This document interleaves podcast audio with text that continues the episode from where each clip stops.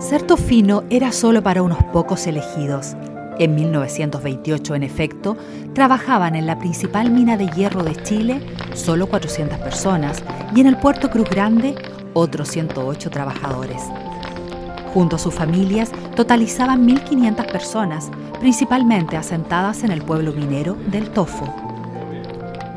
En la cima del cerro estaba el campamento americano, que integraba las oficinas, el hotel, las casas de los ingenieros, así como la capilla, la escuela, el hospital y el almacén.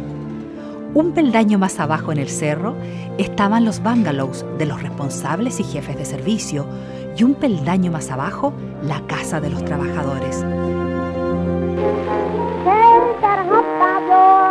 Había también en el tofu un teatro, piscina, policía, luz eléctrica, plaza y juegos infantiles.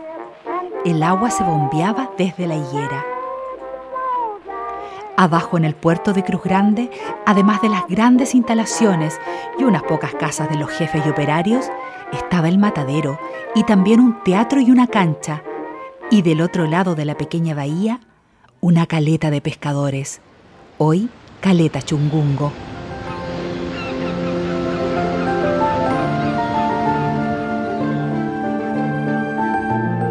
En la región donde todo comenzó, CMP y Mi Radio presentaron Memorias de Tierra Minera, una mirada a la minería regional, desde Domeico hasta hoy.